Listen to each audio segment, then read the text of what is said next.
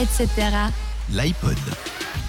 Je vais parler d'un titre qui fait partie de mon iPod, pardon, de mon iPod, et je vais parler d'un artiste qui s'appelle Hippocampe Fou. Je sais pas si vous connaissez un peu autour euh, de la table. Oui, moi je connais. Toi, ouais. tu connais.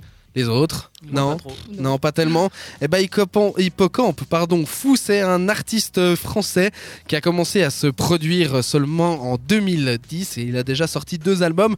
Le premier qui s'appelle Aquatrip, sorti en 2013, pardon, et le deuxième Céleste, sorti en 2015.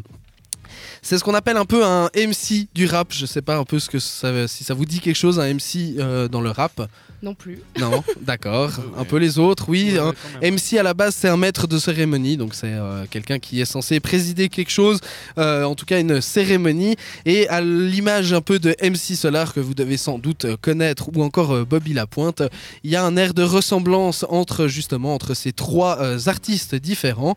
Euh, ce qu'il faut savoir c'est que euh, dans un article de RFI Musique sorti en 2015 à l'occasion de la sortie de l'album Céleste, on peut y lire que... euh, Pardon, que a, appris, pris ce pseudo parce qu'il aimait euh, cet animal déjà, première chose.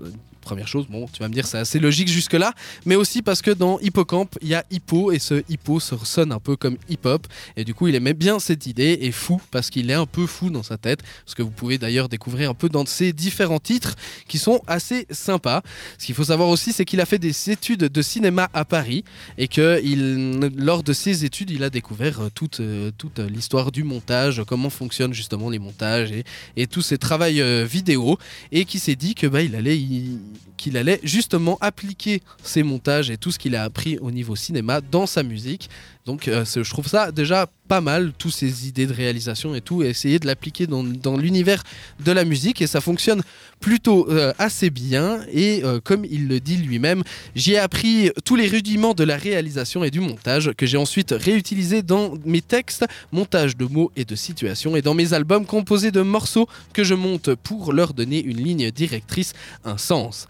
Il a aussi rajouté ce sont les mots qui petit à petit m'ont mené à la musique, donc d'abord les paroles et après la Je trouve ça assez sympa, c'est original au moins comme euh, façon de faire